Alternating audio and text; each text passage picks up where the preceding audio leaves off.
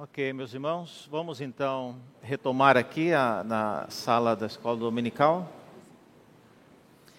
O que vínhamos falando é sobre os três desafios da leitura bíblica. Ah, esse é o tema. Ah.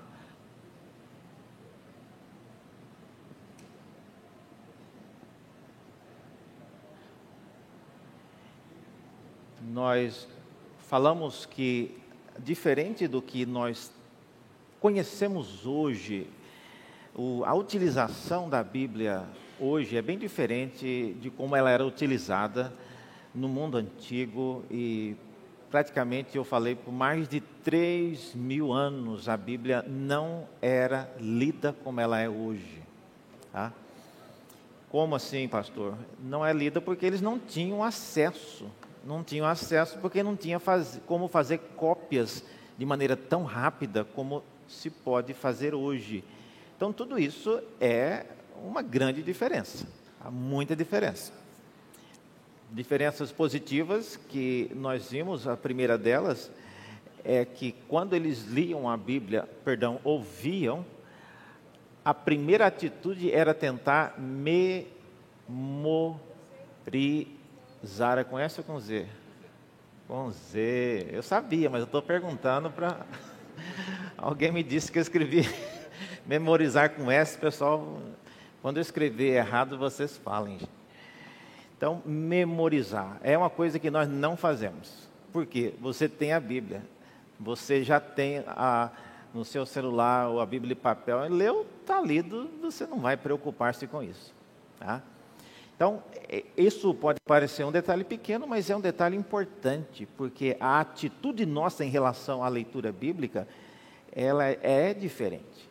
Essa, porque a gente não tem esse compromisso de, de alguma maneira, memorizar a história, as pessoas se aventuram, por exemplo, a ler ah, 20 capítulos por dia. Bom, você lê 20 capítulos, dependendo do texto, você quase não entende o que você leu, muito menos memorizar. Tá? Então, isso já volta, é, o, o, o, retorno é, por que você está lendo a Bíblia? Ah, é porque eu quero acabar, reverendo, em um ano, eu fiz uma promessa, já está errado. Né? Você não tem que fazer promessa para ler Bíblia.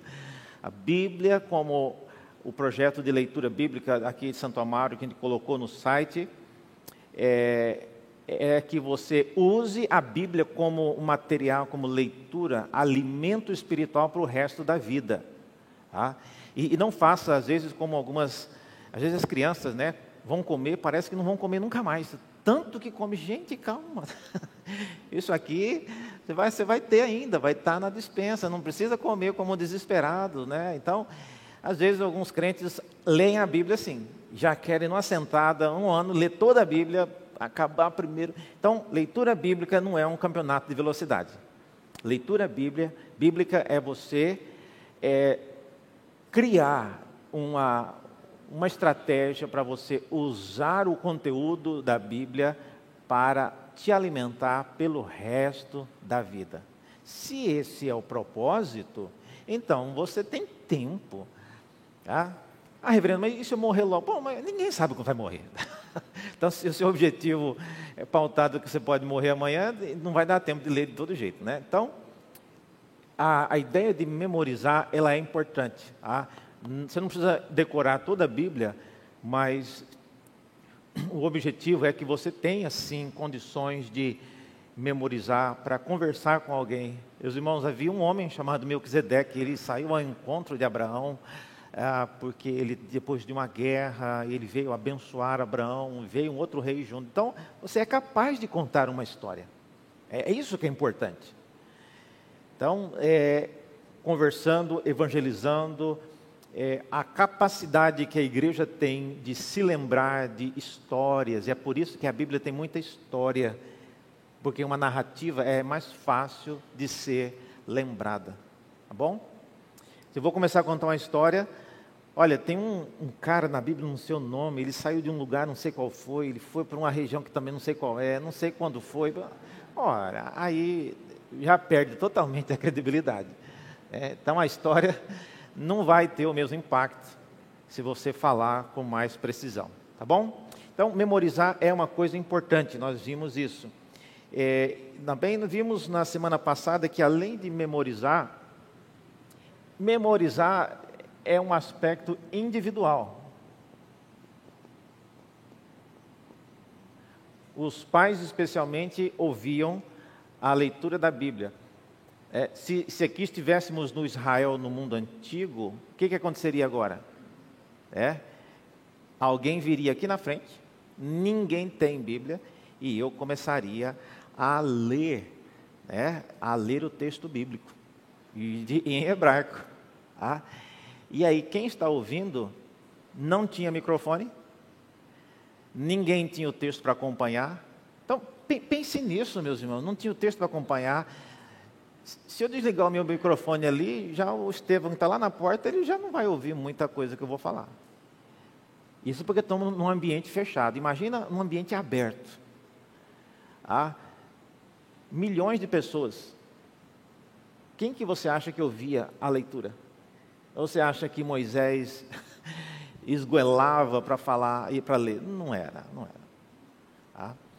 E Moisés ainda é dito que ele tinha a língua, a língua meio presa. Nossa, aí pior ainda, né? Ouvi um, um, gago, uma pessoa que tem, é fanho lendo a Bíblia, e milhares, gente, aí não, não ia, alguma coisa. Então, quem, de maneira prática, sem envolver o poder de Deus, quem que você acha que ouviria?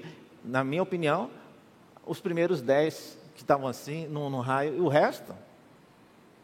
Ah, então, a praticidade de você imaginar que a leitura da Bíblia era feita por alguém e todo Israel ouvia, olha, isso aí é, é ilusão. Ah, era só os primeiros 100 que estavam aqui ao redor, num raio né, de 15 metros. E é, daí você entende então a importância de memorizar. Porque quem teve o privilégio de sentar aqui na frente, o Cláudio está bem aqui, colado comigo. Aí o Michel que está lá atrás, Cláudio, o que foi que ele disse? De lá onde eu estava não ouvi nada. É, tinha uma criança chorando, tinha um, uma ovelha aqui, né, fazendo barulho, tinha tanta coisa, eu não ouvi o que ele falou. Você pode repetir para mim?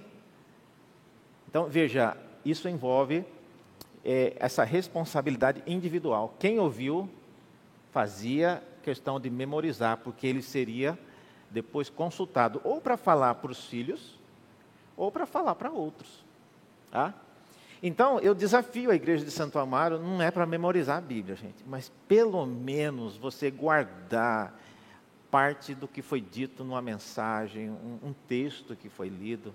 Tá? Ah, sobre o que, que o pastor falou hoje? Ah, foi uma coisa boa. é coisa a favor de Deus e contra o pecado, né? Mas é, o que, que ele disse eu não sei. Ah, não, não pode ser assim, irmãos, não pode. E não é só para ficar, é porque o que é falado serve de instrução para a sua vida, para a vida de outros. Ah, então é importante que a gente é, enfatize mais isso aqui. Eu sei que tem muitas pessoas que têm dificuldade de memória, a idade vai chegando, né? Danilo já está com quase 50 anos, né? Então, já não lembra de mais nada, né? Mas às vezes você sai de casa, dá dois passos e já esquece o que você tinha que fazer, né? Eu já falei sobre isso.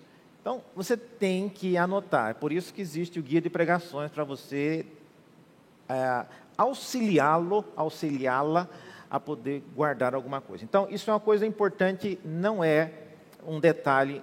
Então, para quem não, está, não estava na aula passada, tudo que nós estamos falando, nós estamos falando com base em Êxodo, no capítulo 6, é o texto que havíamos lido. Tá? Êxodo, no capítulo. É, Êxodo não, Deuteronômio, né? Deuteronômio 6. Quando Moisés diz ao povo que eles deveriam guardar esses estatutos, versículo 3, é Deuteronômio 6, versículo 3 em diante. Ouve, pois, ó Israel, atenta em cumprires esses mandamentos, para que te bem te suceda. É, veja, quando a gente tem essa perspectiva que eu acabei de falar, você olha com novos olhos palavras como ouve, ó Israel.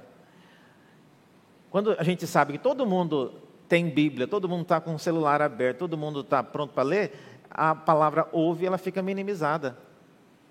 Agora, quando você imagina um cenário onde ninguém tem Bíblia, ninguém tem celular, ninguém tem a cópia do que está sendo lido, então quando você fala ouve, ó, presta atenção, eu vou falar uma vez só, então, presta atenção. Ah, porque numa população daquela, se Moisés tivesse que repetir, não, volta Moisés, volta naquela parte. Não, já era, já era. Então, a leitura, ela tinha que ser, então, ouve. Tá? Aí, viu, a próxima palavra, atenta. São expressões que, no contexto em que a Bíblia era lida no Antigo Testamento, isso era muito importante. Tá? Muito importante. Então, nós vimos sobre isso. Memorizar é uma responsabilidade individual. Tá? A segunda responsabilidade, que é o segundo desafio, é de inculcar. A gente já falou sobre isso também, foi aí que a gente parou por causa do, dos, da idolatria, né? Dos ídolos e tudo mais. Inculcar já é uma responsabilidade né, coletiva. É você tentando inculcar o que você memorizou na vida de alguém. No caso aqui, os filhos. Tá? Mais do que vocês imaginam, às vezes, as crianças, quantos anos tem ele que está? Sete? Não, menino de sete anos, gente, ele é capaz de guardar 24 filmes da Disney assim, facinho. Ah, por quê? Primeiro que eles assistem o filme 200 vezes, o mesmo. é? E você pode desafiá-lo a mudar um pouquinho o roteiro de alguma cena, e a criança vai saber, não, não, pai, não é assim não. Não é assim. Porque eles guardam, eles memorizam.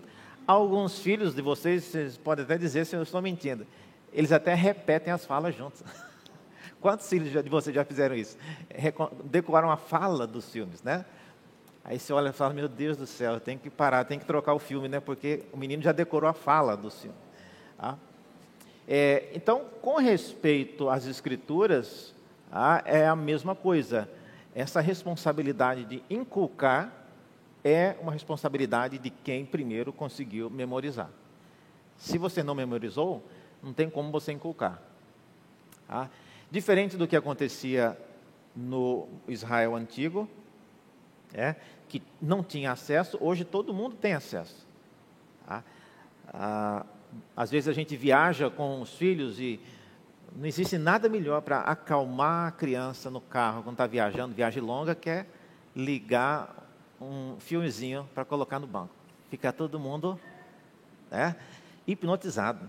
Você é um trecho de 200 quilômetros, ninguém nem sente fome. Agora, se Deus o livre, o vídeo acabar, né? Aí pronto. Aí é fome, é cansaço, tá? começa a brigar. Mas então, assistir um filme. É, então, hoje é uma outra realidade.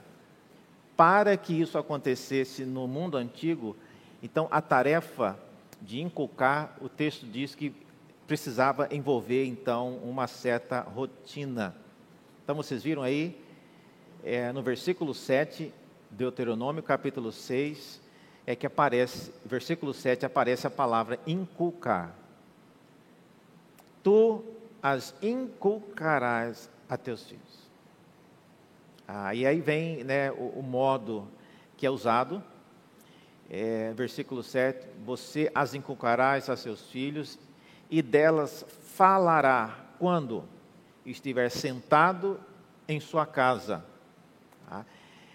É, falar não é a mesma coisa que ler, gente. Ah, hoje, mas eu não posso, reverendo, nem ler a Bíblia com o filho? Pode, mas você tem que entender como que acontecia nesse contexto. Era falado. Por quê? Porque ninguém tinha Bíblia. Nem os pais que iam ler e nem os filhos que iam ouvir. Então, falar daquilo que ele ouviu é a responsabilidade agora coletiva. Tá? É, eu não sei quantos aqui foram criados num contexto em que os pais liam histórias para os filhos na hora de dormir. Tá? É, quem teve essa prática é muito bom, porque o filho ou a filha cresce com essa ah, sendo despertado para a leitura. Mas é, é bom você contar uma história. E aí, como a criança, são muitos anos de vida, vai indo, acabam as histórias. Tá?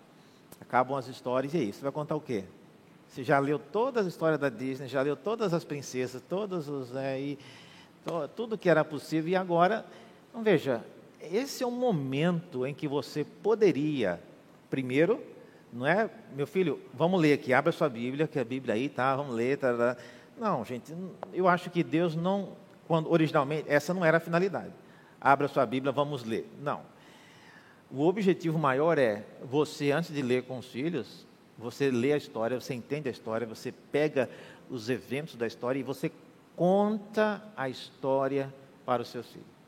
Tem um poder muito grande você ouvir os seus pais contando, é, tá, ele está ouvindo a boca do pai pronunciando aquilo. E isso até é, uma, é um desafio para nós pais, se você vai contar uma coisa que no meio da história, um dos personagens você faz algo que é, é, contra aquilo que aquele personagem fez. Então, antes de contar, você já se prepara, porque você vai contar uma coisa. Tá? Essa semana nós estávamos num sermão de prova aqui, quem é seminarista aqui viu a, a crítica do sermão, o cara estava pregando sobre não temer, e ele estava morrendo de medo lá no púlpito, né? e aí o, a pessoa que veio criticar falou, olha, a sua mensagem era não temer, e você estava aqui parecendo uma vara verde, né, temendo.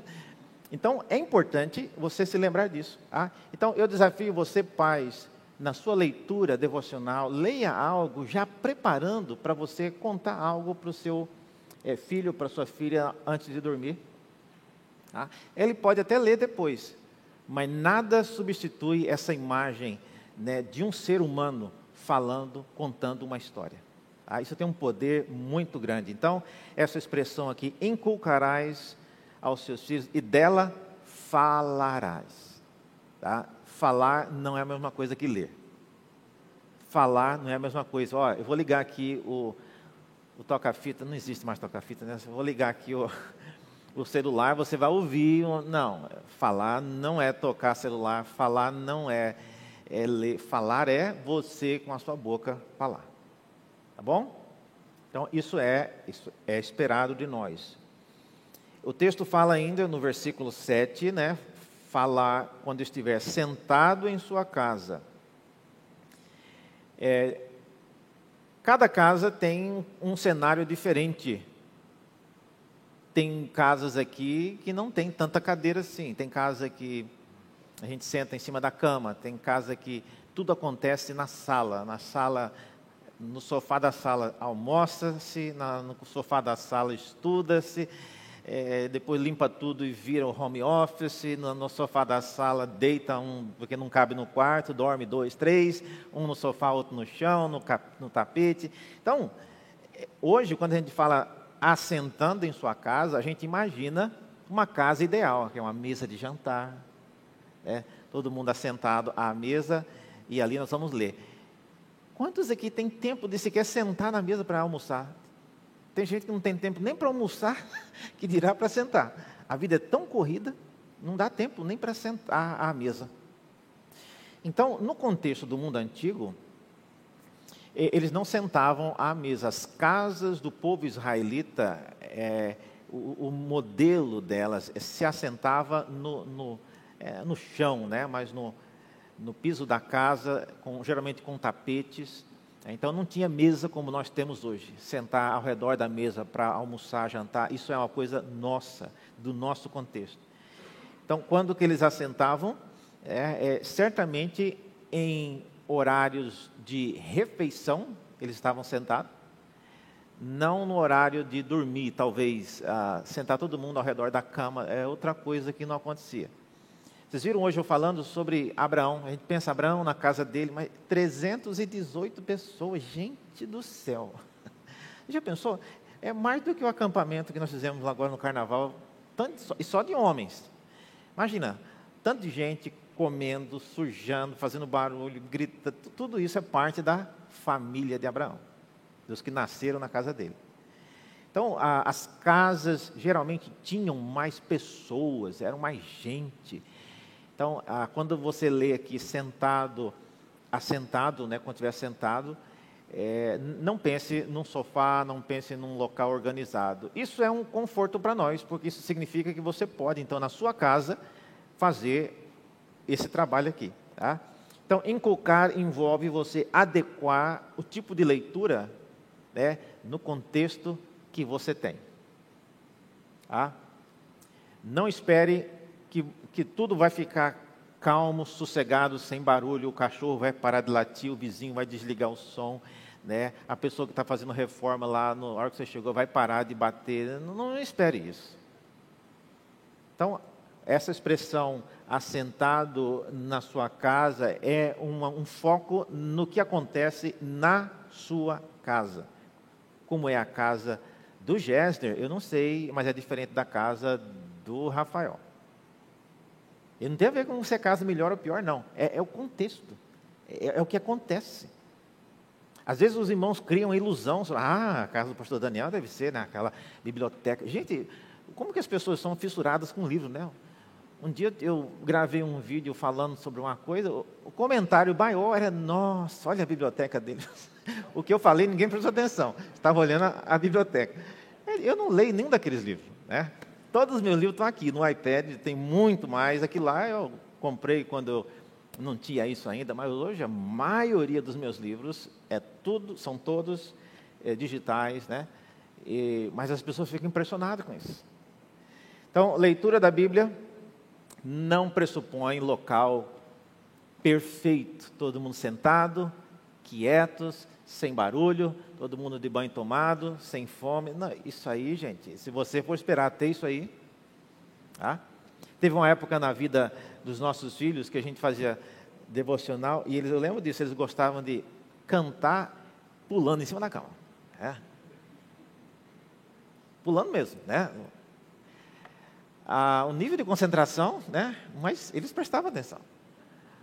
Outras horas já nem tantas, não queriam nem, nem cantar e nem ler nem nada. Então, muda, varia, varia da idade, varia do tipo da criança, varia várias coisas. Mas essa instrução, então, de inculcar é uma responsabilidade nossa. Começa com os pais de, primeiro, ele memorizar e depois passar para o filho ou filhos no contexto em que eles vivem. Então, quando estiver sentado em sua casa, andando pelo caminho. Tá? Andando pelo caminho, você pressupõe o quê? Por que, que alguém andaria pelo caminho? Levando para a escola, dirigindo, trabalhar. Não, nada disso. Naquela época não se levava para a escola, nessa época não ia trabalhar, trabalhava em casa. E o marido não saía para trabalhar, não saía. É, a, o lar era o núcleo produtivo. Então veja, tudo que a gente pensa com o nosso contexto, não era o que tinha na época. Então, às vezes você pensa, ah, eu vou. Então eu, eu gosto de ouvir, quando eu estou no carro, reverendo, eu ponho lá o meu. Uma, um, um, áudio que eu tenho da Bíblia e vou ouvindo. Tá? Não é o que a Bíblia falou. Quando estiveres dirigindo na Marginal Pinheiro. Não, a Bíblia não falou isso. Mas nós estamos adequando ao nosso contexto. Tá certo? E esse é um desafio, você inculcar no contexto em que você vive. Tá? É, às vezes, nenhuma crítica aqui aos pais. Eu morei na casa de um tio avô meu que ele era pastor lá em Goiânia e a devocional todos os dias, devocional antes do almoço. Era um martírio, né? O almoço posto à mesa. Ele abria a Bíblia e ele pregava. Ali, o menino, a barriga estava fazendo aqueles barulhos né, de, morrendo de fome, né? E, ai daquele que desce um pio, né? Então, ah, esse tipo de, de prática, novamente, não tem nada de errado, respeito quem faz, mas hoje em dia, às vezes nós nem temos o privilégio. Eu, por exemplo, não almoço em casa, a minha esposa trabalha, eu também. na hora do almoço, quem almoça é só às vezes a faxineira que vai uma vez por semana tal. Então, nós temos uma vida diferente. Tá? Não se culpe, não se ah, se sinta assim, ah, eu estou pecando porque eu não estou na hora do almoço orando com meus filhos. Seu filho está na escola, está tá em todo lugar diferente, então não é o mesmo contexto. O, a mensagem central é: precisamos nos esforçar para inculcar isso no nosso contexto. Tá? Então, falando, andando no caminho, no caso do mundo antigo, que não tem a ver com o nosso, sim, necessariamente, mas por, quando que alguém andava no caminho? Ah, primeiro, quando ia, é, isso era comum, vocês lembram de ocasiões assim, buscar água. Geralmente água e alimento, quem ia eram as mulheres. Zípora, né, lembra quando ela encontrou-se com Moisés? Ela era que, ela que foi buscar água. Por que, que o, o pai da Zípora, o Jetro, não foi lá, deixa a moça ir buscar água? Era a prática da época. E os homens faziam o quê, reverendo? É, mulher vai carregar água e vai dar água para os animais e mulher fica fazendo o quê? Fica em casa fazendo comida? Também não é comum. Você lembra que Isaú cozinhava bem? Então, não era só mulher que cozinhava, mas a proteção do lar era uma coisa que os homens faziam, né?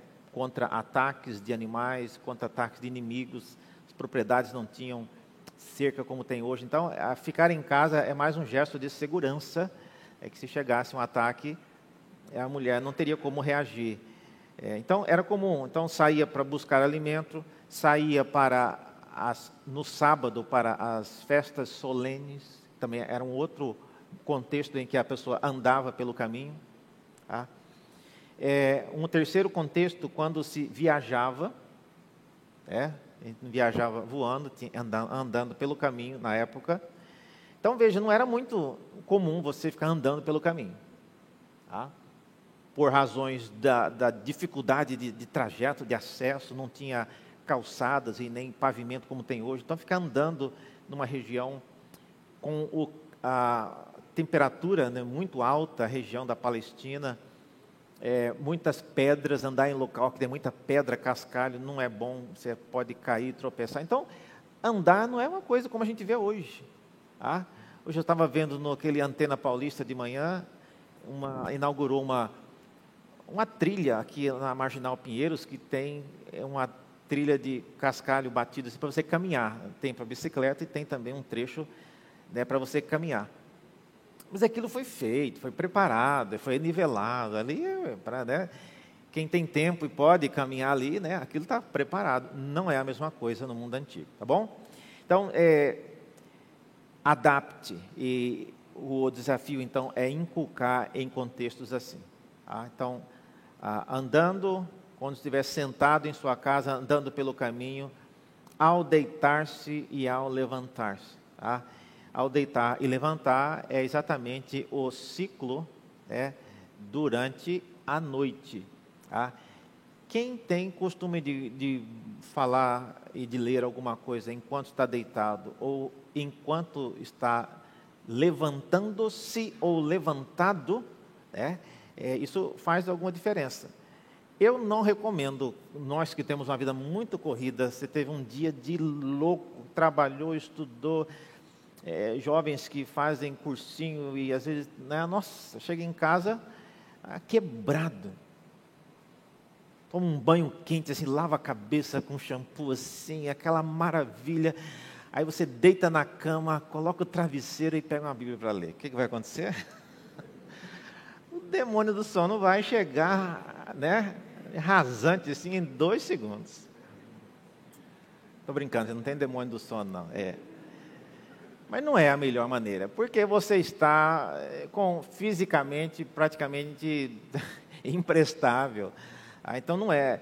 Então, essa palavra aqui, quando deitar-te, não é nesse contexto. Tá? Então, é, em Israel, essa expressão deitar e levantar e reflete o ciclo diário, né? E fecha aí. É por isso que o versículo termina com isso. Tá? Então, é, é o todo do seu dia a dia. Ok? Então, isso aí é parte do contexto, é parte do dia a dia. Como você adequa a leitura da Bíblia no seu dia a dia. Tá? Perguntas? E essa é uma boa pergunta que eu deixo. Como você adequa? Como que você, na sua rotina hoje, você consegue ler Bíblia? Então, esse é o primeiro desafio aqui desse inculcar. Alguém tem algum comentário? Alguma? Como que você lê sua Bíblia, Cláudio? Hoje? Qual é o tempo que você tem? No seu contexto atual? Individualmente pela manhã. Individualmente pela manhã, né? Após o jantar tentativas. Após o jantar, antes de começar a dispersão, todo mundo indo para o quarto para os celulares e tudo mais, ele tenta também. Tá? É uma possibilidade. Isso porque ele mora numa casa que os filhos moram com ele ainda. E tem jantar, tem casa que não tem nem jantar, não tem os filhos juntos. Sob, sob as bênçãos do home office. Sobre as bênçãos do home office também. É um outro perfil né, da família dele que ele trabalha em casa. Veja, se eu perguntar para o resto, que nem todo mundo tem esse tipo de perfil de família. Tá? Alguém mais? Contexto diferente assim? A dona Luciane ali. Olha o microfone chegando aí. Tira a máscara, por favor, só para. Então, eu costumo ler quando eu acordo, né? Aí já faço a devocional, já ali mesmo, preparo, né? Já tenho, assim, esse costume há alguns anos já, já, de Ó. ler pela manhã. E depois mesmo, é, fico meditando o dia todo, né? Na palavra, ouvindo, assim, sermões. Então, passo o dia todo assim, Uhum. na palavra do Senhor. É, é uma outro contexto muito comum, você poder ler de manhã, como ela falou, e depois fica meditando né, o dia todo. Dependendo da profissão que você tem, isso é totalmente possível, né? Quem tem um perfil de vida semelhante ao dela, em outros contextos, é. imagina se você é um pessoal do CT Marronzinho, está lá quebrou o farol lá na Avenida Rebouças com a Avenida Brasil. O cara está lá na frente, lá. Ó. Tem como ele meditar na palavra de Deus ali? Então, cada um, ou um cirurgião, está ali cortando o coração da pessoa e fazendo aquele, costurando né, aquele monte de sangue, aquele monte de bisturi. Tá? Talvez até tenha, né, se o cara é acostumado assim, mas enfim. Cada um tem um contexto. Mas esse é um contexto real, é um contexto possível. Identifica com várias pessoas, mas não se sinta culpado ou culpada. Ah, meu Deus, hoje já é meio-dia, eu nem abri a minha Bíblia ainda. Tá? Tem a ver com o seu contexto, com a, a sua, o design da, do- da sua família, do seu trabalho. Tá bom? Mais algum que, alguém que trabalha assim numa coisa assim bem louca, assim, tem uma profissão. A senhora trabalha numa coisa bem louca, dona Ana? Qual, como que é o. Pode falar, como que a senhora.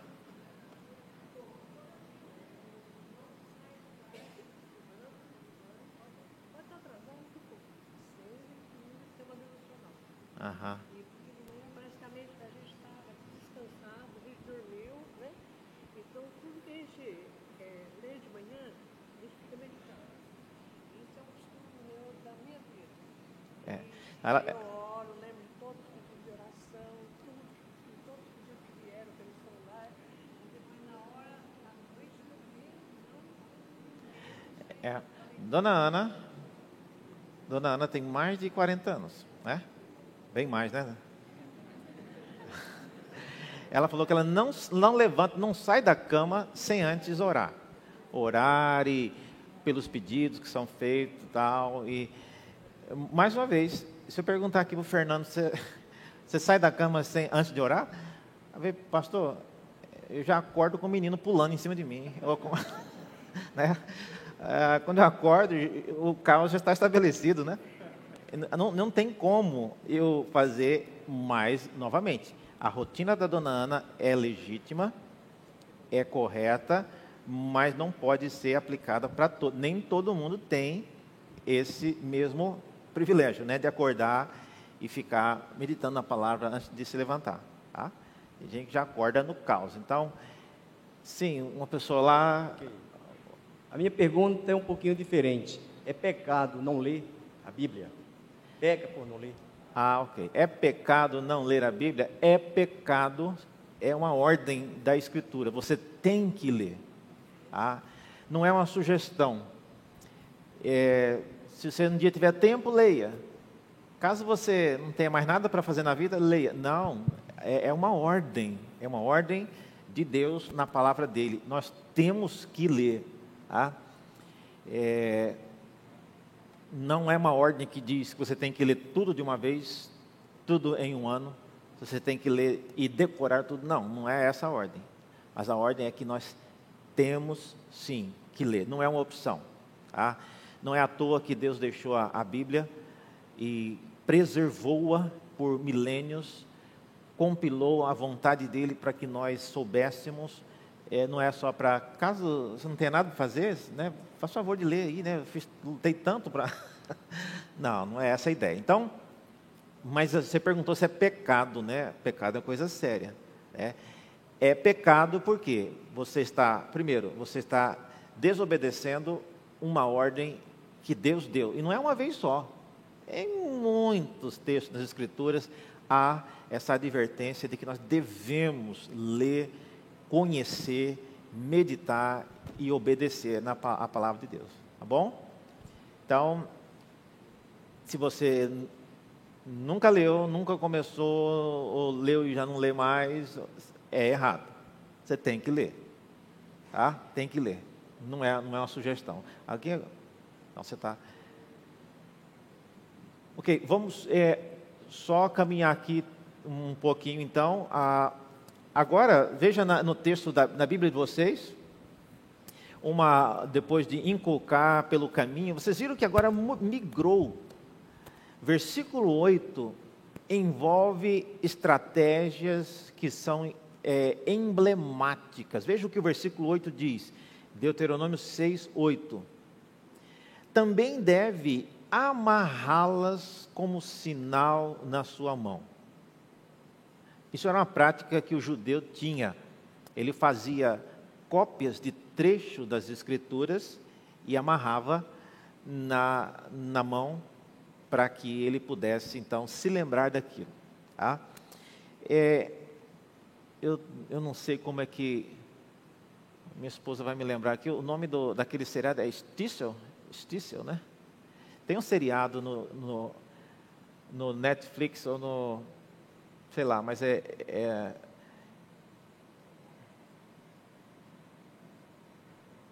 Eu acho que, acho que é assim que escreve. Oi? Ah, não estou ouvindo.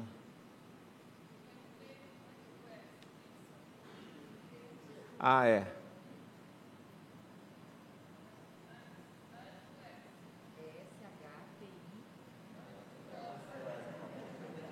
Antes.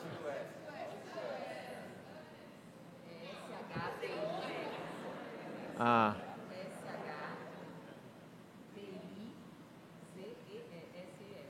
É Z-O-S. É, é. Stissel. Procure depois no Google isso, esse Stissel e você vai ver que é, uma, é um documentário, é, um, é, um, é, uma, é uma série. Isso, está lá. É isso aí. não recomendo a prática, não é para você fazer o que eles fazem, não. Porque eles são, eles são incrédulos, inclusive. Eles não acreditam. É interessante, mas para você ver a cultura do povo judeu hoje. Ah, quem acha que judeu é cristão está enganado. Gente. Ah, tem judeu que é. Ah, primeiro que já falei isso, né? Judeu é uma religião, não é uma nacionalidade. Aquele povo que anda assim, roupa preta aqui no centro de São Paulo, eles são judeus ortodoxos, mas eles são quem nasce em Israel não é judeu, quem nasce em Israel é israelense. Israelita é linguagem da Bíblia. Então, quem nasce em Israel é israelense e pode ser um israelense judeu, que é a religião, pode ser um israelense católico, tem muitos israelenses católicos, tem israelense que é ateu, tem israelense que é muçulmano. Ah, então, judeu é uma linguagem que a gente usa na igreja, a gente acha que todo mundo que é, tem aquele perfil é pronto, é judeu. Não, não é não. Ah, é, é, é, um, é, uma, é um erro. Mas por que eu estou falando isso? Nesse seriado, você vai ver que sempre que eles vão orar, eles pegam as correias assim de couro e enrolam na mão, assim. É, e aperta assim, fica bem. E aí eles vão orar, né? fazer aquela, aquelas orações e com, a, com, as correias aqui no, no punho. É isso que está sendo dito aqui: amarrar como sinal na tua mão. Mas veja, a obediência cega de algumas verdades da Bíblia é, acaba se tornando numa num ritual sem sentido. O que, que adianta você amarrar nas mãos se elas não estão no seu coração?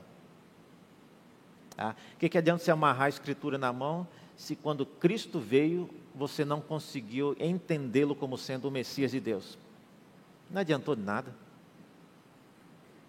Então, eu acho interessante até a, a maneira como algumas igrejas hoje, igrejas neopentecostais, tentam re ressuscitar essa ênfase no judaísmo como se fosse alguma coisa extremamente louvável. Ah, judaísmo não é a mesma coisa que ah, os, os, irmãos do Antigo Testamento. Tá? O judaísmo do período do, ah, do final do Antigo Testamento e do Novo, eles não aceitaram Cristo como o Filho de Deus. Só isso aí você já vê que tem uma grande diferença conosco, tá bom? Então, essa.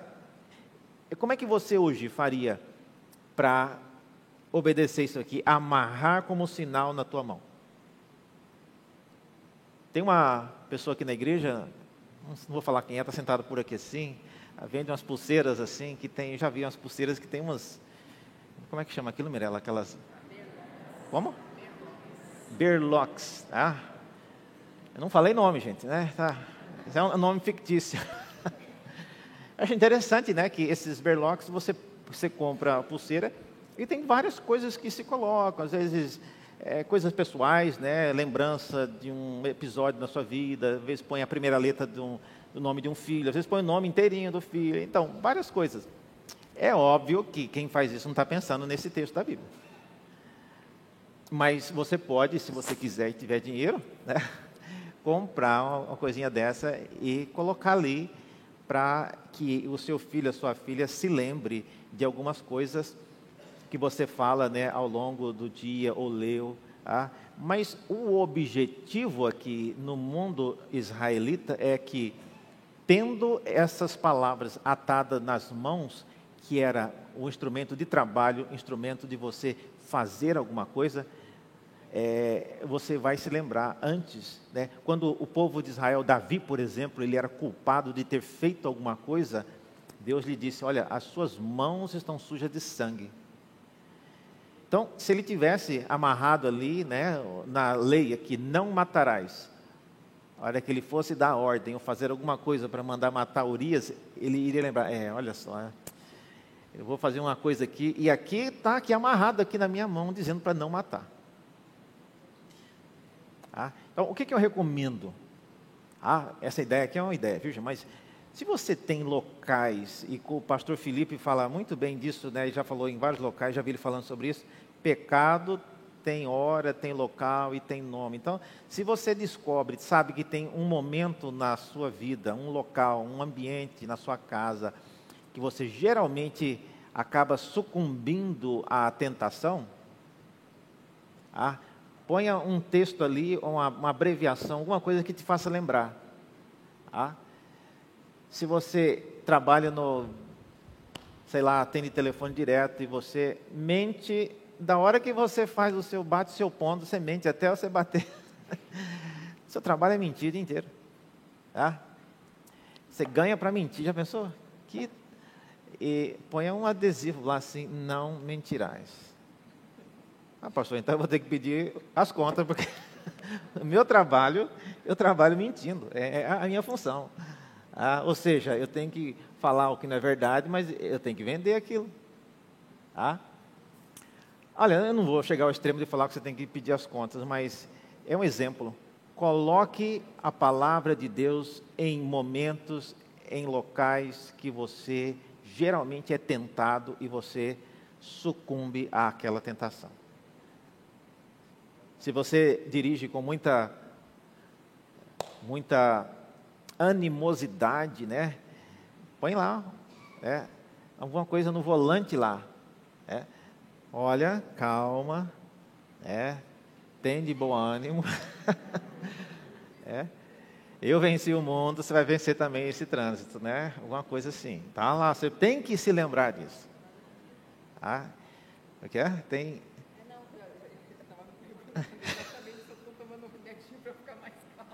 Tomar um remedinho, mas então põe a palavra. É, isso é o equivalente. Então você amarrar a escritura no, seu punho. Ou seja, isso aqui já não é mais a inculcar, isso já é, uma, é, uma, é um modo de você se lembrar de alguma coisa ah, em contexto que você sempre terá que é, será, é tentado, né? é como um sinal, é por isso que essa palavra sinal aparece aí. Tá? Ela não é uma, uma, uma acusação formal, é um sinal para que você se lembre. Né? E também elas é, estarão no frontal entre os teus olhos. Por que, que alguém, no, nesse filme Stitch, você vai ver, mas por que, que alguém colocaria bem aqui na testa uma caixinha com. Não dá para ler. Você olhar para cima, não dá para ler. Está dentro da caixinha e aqui é na, amarrado na testa. Qual a finalidade disso? Ah. Qual a finalidade de ter uma caixinha com um pedacinho de, de texto escrito e amarrado bem aqui na testa? O texto está falando que é para ficar é, no frontal entre os teus olhos. Então é bem aqui. Tá?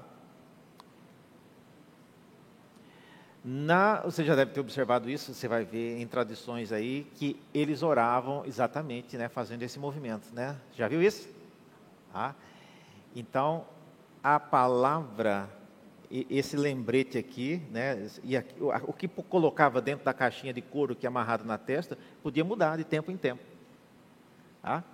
Então, é, era uma maneira, era um compromisso, esse sinal aqui entre os olhos, não é aqui na frente, é aqui em cima, é um compromisso que você tem de fazer aquilo que está do lado de fora, na caixinha de couro, possa passar para dentro. tá?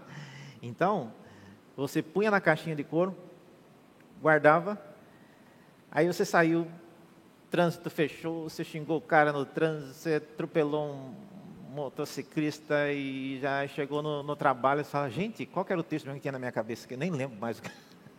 né? Tal. Então, a, a caixinha aqui tinha essa finalidade. Você propositalmente coloca um texto, guarda aqui, você não pode ver, mas é para você memorizar mesmo. Qual que é o mesmo texto? Aí, ah, é, é, realmente. Então, é o versículo tal, tal. Então, era um exercício muito bem utilizado. Crianças adoram isso aí. E a criança tem uma, uma mente bem mais ávida, às vezes a gente se ocupa com tantas coisas não lembra de nada. Então, é, tem gente que, não sei se já aconteceu com você, desesperado em casa procurando óculos e óculos na cara, né? já aconteceu com você? Então, a gente faz isso. Então, com essa caixinha que eles colocavam, era é uma, uma maneira simbólica de dizer: eu oro para que aquilo que eu coloquei aqui passe para dentro do meu crânio e faça parte do meu cérebro, do meu coração, tá bom?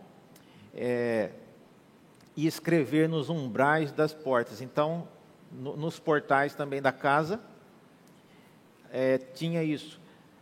Umbrais, gente, é uma tradução para os dias modernos. Não, as casas antigamente não tinham portas como nós temos hoje de entrada, mas as casas eram casas que tinham uma parte com animais, tinham uma estrebaria, e porque eles andavam não de carro, mas andavam de animais, então o que é uma garagem era um, um local com um coxo, alguma coisa para os animais se aquietarem. Então, onde é que teria um umbral em uma casa? Ah, o umbral seria o equivalente a uma, uma pilastra hoje que é obviamente relacionado com a, a estrutura da sua casa de sustentação. Tá? Então, um, os umbrais de uma casa e nas portas, lembrando, umbrais e portas são é, aspectos estruturais de uma casa. Hoje, porta é sinônimo de divisão entre o que está dentro e o que está fora. Fechou a porta, você está porta adentro. Abriu a porta, você deixou agora ladrão entrar. Tudo. Não. Naqueles dias não tinha essa finalidade de porta. Tá? A porta é, aqui era sinônimo de, de estrutura, divisões dentro da casa. Então, como que você interpretaria isso? Escrever nos umbrais e nas, suas portas é escrever em locais na sua casa que você passa com mais frequência, que são importantes. Tá? Então, se você for escrever isso lá no canto do, do, da dispensa, atrás das caixas de leite, lá embaixo, né, ninguém vai ler, ninguém vai ler. Então, você tem que colocar em locais estratégicos. Tá? Onde você passa, você olha e você vê. Escrever no espelho, né? No espelho da casa. É, falando, você foi criado à imagem e semelhança de Deus. É uma coisa que a gente tem. As mulheres olham muito no espelho. Tá? Então, coloque no espelho. Então, coloque em locais onde você vai pegar a chave para sair de casa. Então, essa é a recomendação aqui. Tá certo? Então, gente, o desafio de inculcar é um desafio que envolve bem mais, eu diria, envolve bem mais é, o contexto do que técnicas. É você saber é, adequar o seu contexto de vida com a como você vai é, fazer essas advertências reais na sua vida. Pergunta sobre isso, gente, sobre modos de inculcar, como que você faria isso? Como é que você cumpriria essas ordens aqui dadas nesse texto? Caixinha aqui, as correias aqui na mão, né, com textos escritos. Alguém perguntou, pastor? Oi, tem uma pergunta lá. Pode perguntar. Ah, é, viu, pastor? Antes, eu tenho duas perguntas para perguntar, mas antes de eu perguntar, a respeito assim da, de oração de manhã, né? Eu costumo sempre fazer de manhã. Só que eu tenho esse hábito assim, de manhã eu só agradeço a Deus, né? Aí eu faço minha caminhada, tomo meu café, que eu gosto de é, ler assim a palavra bem tranquila, bem sossegado, assim. Uhum. Porque se eu for ali ficar pensando na minha caminhada, que eu vou ficar caminhada para fazer de manhã cedo, aí eu fico num eu gosto assim de estar bem, bem concentrado, né? Não tá. sei se é o correto, né? E a pergunta que eu gostaria de, de, de fazer é, é, já, é, ah, já aconteceu assim de pessoas é, não evangélicas, né? Vem me dar terça ou fitinha lá da Aparecida, alguma coisa. Aí eu não, eu não aceito. Eu falei, olha, querida, você me desculpe, eu não vou querer que eu não aceito essas coisas, já fui evangélica já fui católica, eu não aceito, não acredito mais nisso, não leva mal, não. Aí outra também, é, uma é essa, né? Aí um dia desses, semana, agora há poucos dias, né? Semana passada eu estava na casa da minha prima e ela é muito católica, ela sabe que eu sou evangélica. E eu estou sempre, às vezes, trazendo algum versículo, alguma coisa, que ela está chateada, eu oro, falo da palavra de Deus, tudo. Aí ela, como é uma pessoa de idade, aí chegou o padre lá, né, com a santa, né? Sim. Aí, e eu estava na sala, né, que eu estava tinha para fazer um serviço para minha irmã. Aí eu fiquei, ai Senhor, eu fico, não fico, fico, não fico. Eu falei, não vou ficar. Aí eu fiquei, continuei fazendo meu serviço, ali quietinho, né? Aí uma pessoa, ele não, era, ele não é padre, ele ajuda lá o padre, vai lá fazer algumas orações lá da Maria, não sei o quê. Aí depois ele ficou ali, né? Aí depois, quando terminou, aí ele foi cumprimentou a minha, a minha sobrinha, né? A minha irmã, minha prima, que Deus a, a abençoasse ela e a Maria. Aí quando ele veio falar para mim também, né? Aí eu falei, Senhor, agora. Aí eu fiquei quietinha, aí eu fiquei só sendo no meu coração. Aí, Senhor, eu quero abençoar do Senhor, de Maria, não. Mas eu não respondi isso para ele, né? Ah, eu, é. assim, um respeito, né? É. Aí eu fiquei quietinha. Aí a minha irmã, esses dias também, que ela, tô, Não, ela ó, sabe. é, deixa, eu, deixa eu entender. O que é que a senhora. Qual que é a pergunta? Qual a A gente pergunta? aprendeu duas coisas aqui, mas tá vendo como é fácil de contar a história? A gente tem que contar a história Não, das, das a pergunta Bíblias. é- ah, mas qual- o que é que a senhora. A pergunta é essa, É. né? É, é- é quando eu ganho alguma coisa, é, assim, de muleta, eu não aceito. Eu falo para a pessoa, né? Ganha que uma- pe- alguma coisa de quê? De? Amuleto, Ah, amuleto. Sim, como fitinha, aquela coisa Fitinha, da ok. Aparecida, a simpatia. Senhor do É, Bonfim, aí eu aquelas pego, coisas, né? Eu, eu, é, o Santinho, Buda. Eu falei assim, olha, querida, você vai, o Tecinho, essas coisas. Aí eu falei assim, olha, eu não aceito, você me desculpa, você me desculpa, eu sou evangélica, eu Ah, entendi. É. Olha, eu- eu vou dizer uma coisa. Hoje em dia, eu até estava conversando uma vez na internet com uma pessoa católica e a resposta dele foi interessante, né? E é verdade.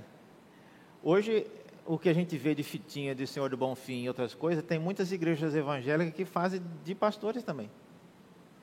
É, os pastores mais na linha mais neopentecostais, né, eles têm a mesma coisa. É errado da Igreja Católica por outra razão e é errado também no meio evangélico por outras razões. Tá? Então, é realmente, é, dona Tânia, é errado tá? É, aceitar esse tipo de coisa, porque essas fitinhas colocadas na mão, né, que ela está mencionando, não é a mesma coisa que o que está falando aqui. Então, agora eu estou vendo a conexão no que ela falou. Essas fitinhas, é, você faz uma promessa, eu nem sei quais santos têm esse tipo, mas enfim.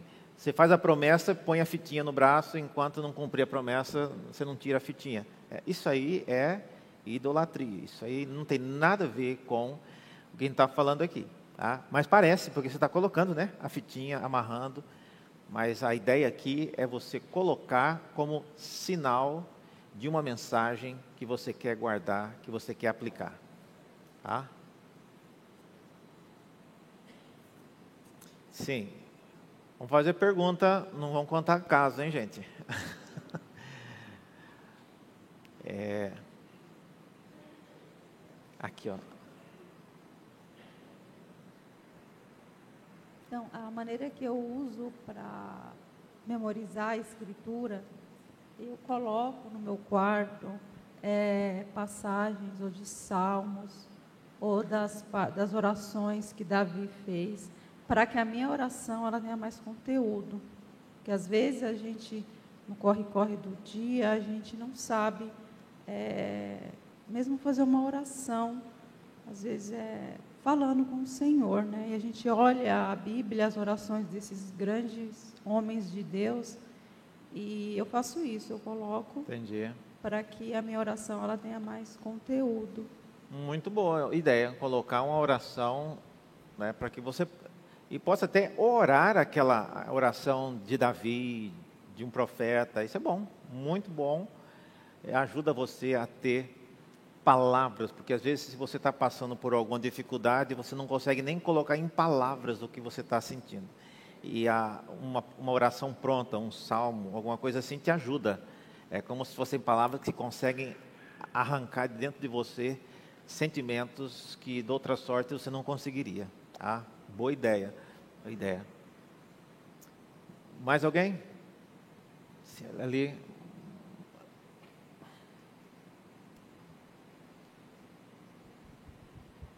É, pastor, eu queria saber que o senhor me explicasse para mim, e para a igreja, assim, que eu vejo muitas igrejas evangélicas pedindo roupa de quem tem vício de bebida, para levar lá para eles benzer e a pessoa ser curada. E sobre a água, que o senhor me explicasse para mim que poder tem a água na boca do pastor, para que se beba aquela água e ele seja curado. Obrigado.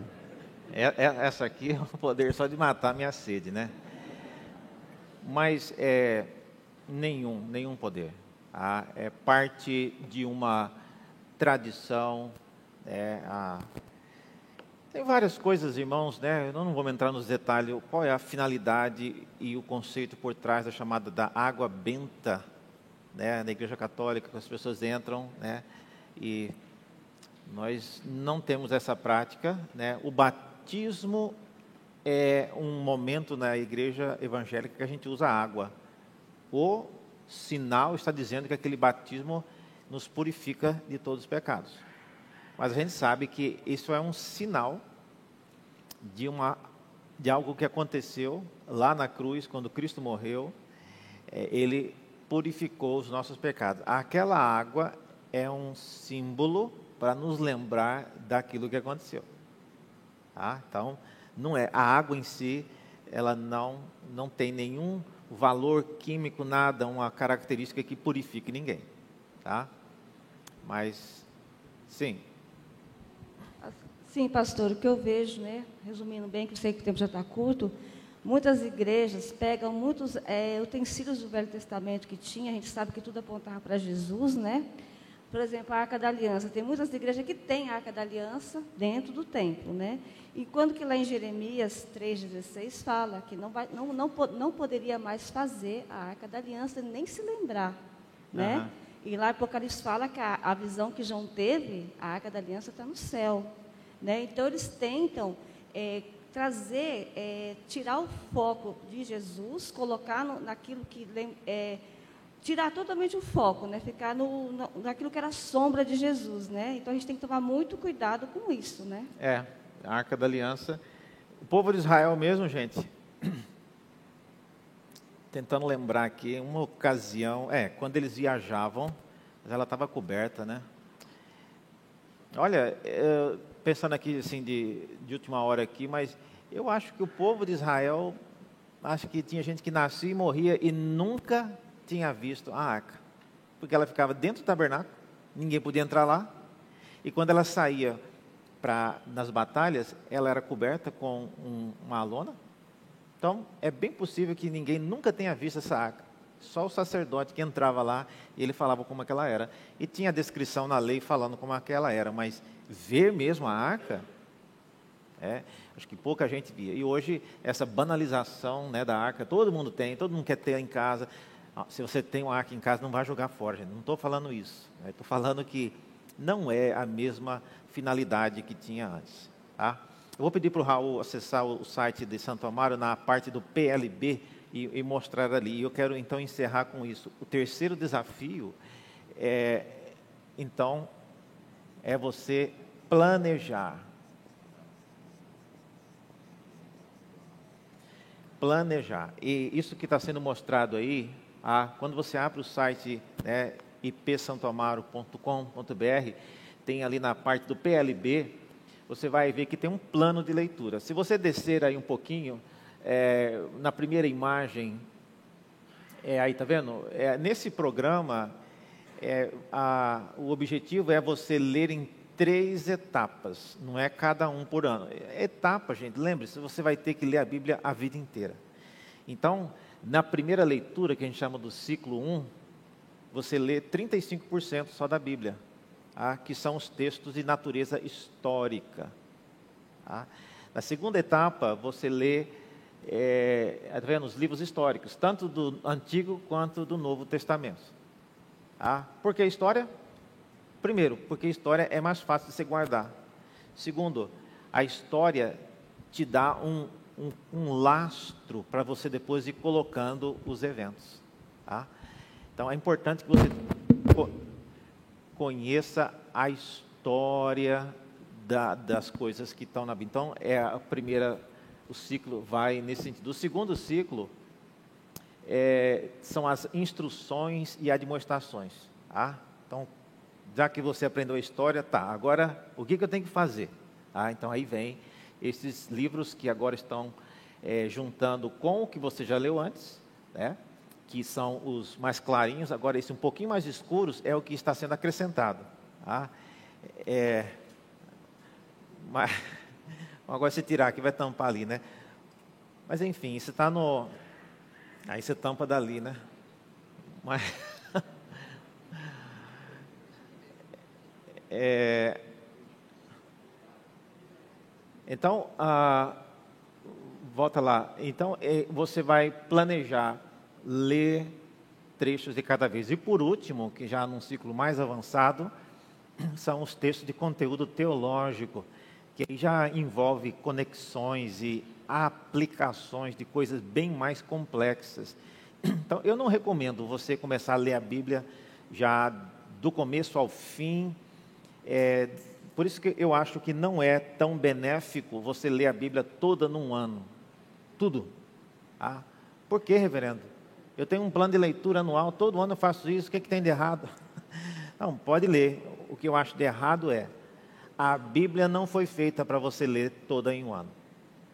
Não há nenhuma instrução na Bíblia, uma ordem, leia a Bíblia em um ano, não há. Ah, isso aí é coisa que as pessoas inventaram. Ah, o que há é que nós temos que ler a Bíblia a vida toda.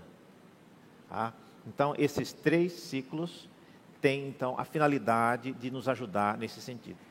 Reverendo, onde, onde é que está isso aí? Isso está mostrando, isso aí está no site da igreja, né?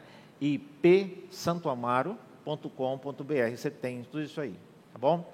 E se você tiver dúvidas, né, baixa mais um pouquinho aí, Raul. Lá embaixo tem umas perguntas, tem várias. É, pode ir, onde começar os 48 comentários, é? E aí vai. Se você tem, eu não entendi, pergunte. Reverendo Geimar é que cuida dessa parte mais, ele vai responder as perguntas, vai dar instruções. Tem uma pergunta aí? Ah, é aqui, ó. É, ela quer saber se tem no aplicativo da igreja. Tem, no aplicativo aparece link para você entrar aí. Mas aí eu acho que está é mais para você baixar né, os, os, é, os guias que são criados para você ler, tá bom? Eu recomendo que você use isso, pode continuar lendo do jeito que você quiser, mas se você perguntar para mim o que, que eu acho, eu acho melhor você planejar a sua leitura, tá? Tendo em vista que você precisará ler a Bíblia a vida inteira, tá? então você planeje, leia com calma, tá? Não sei se você já teve essa experiência de ler uma coisa e não entender nada. Já aconteceu? ah, não entendi nada, mas enfim, foi a Bíblia, quem sabe, né? Não, você tem que começar a planejar isso, tá bom? Nós vamos encerrar. Tem alguma pergunta aí? Pode mais uma única, mais uma última. Pastor, na verdade não é uma pergunta. Ah, não é uma pergunta? Não. É um agradecimento. Há um tempo atrás, o senhor o senhor lembra, e toda a igreja também, eu fiz um pedido, desesperadamente, que todos orassem pela minha filha, né? E já, eu já queria ter feito isso antes, mas como muita gente estava viajando, então agora eu acho que a grande maioria já está aqui. E pelo pouco tempo, né, de oração que todos se disponibilizaram em fazer isso por mim, pela minha filha e por outras mães também, no caso eu pedi também para que fizessem isso, é, eu estou tendo retorno. E agradeço a cada um de vocês que, que oraram por mim, por ela, o carinho que vocês tiveram pelo, com ela no acampamento também, foi muito bom. Ela relatou para mim que foi o melhor acampamento de toda a vida dela. Então, eu agradeço a cada um de vocês. Eu sei que a luta ainda continua, não é fácil, né? A gente ainda vai ter mais probleminhas ainda para o futuro, mas a gente já está tendo um bom retorno, tá? Eu agradeço muito mesmo de coração a cada um de vocês. Amém. E que, que bom, continuemos Jane. orando. Né? Excelente testemunho, Jane. Não é uma pergunta, mas é melhor que uma pergunta, né? É um testemunho de nós oramos por ela e pela filha dela, a situação e é, o testemunho dela é mais um de vários, né, de que Deus ele age de maneira misteriosa, né? É, eu e... queria passar isso para a igreja para saber que assim tem resultado, né? Tá certo. A oração tem resultado, tá bom? Obrigada. Eu só não vou apresentar a sua filha porque ela vai morrer de vergonha, né? Então, Deus conhece, quem conhece também está sabendo. Ah, não vamos. Vamos aproveitar então, todos ficar de pé e vamos agradecer a Deus pela aula e também pelo que Ele faz em nosso meio. Vamos orar? Senhor, graças te damos porque o Senhor deixou a tua palavra de maneira milagrosa, preservou-a por séculos e hoje temos o privilégio de lê-la, conhecer a tua vontade, obedecer os teus princípios e amar-te. Não deixe-nos, ó Deus, acomodar com a nossa rotina diária e ajuda-nos a conseguir vencer esses três desafios e ser pessoas que tenham o compromisso, o planejamento de ler, entender e praticar a tua palavra. Obrigado pela resposta de oração que hoje ouvimos da Jane. Que o Senhor possa continuar fazendo a tua obra, Deus, misteriosa, por meios que jamais imaginaríamos. E aqui estamos agora para agradecer o que o Senhor tem feito. Pedimos a tua bênção sobre todos nós no restante deste dia. Oramos em nome de Jesus. Amém. Irmãos, tenham todos um bom domingo, a graça do Senhor.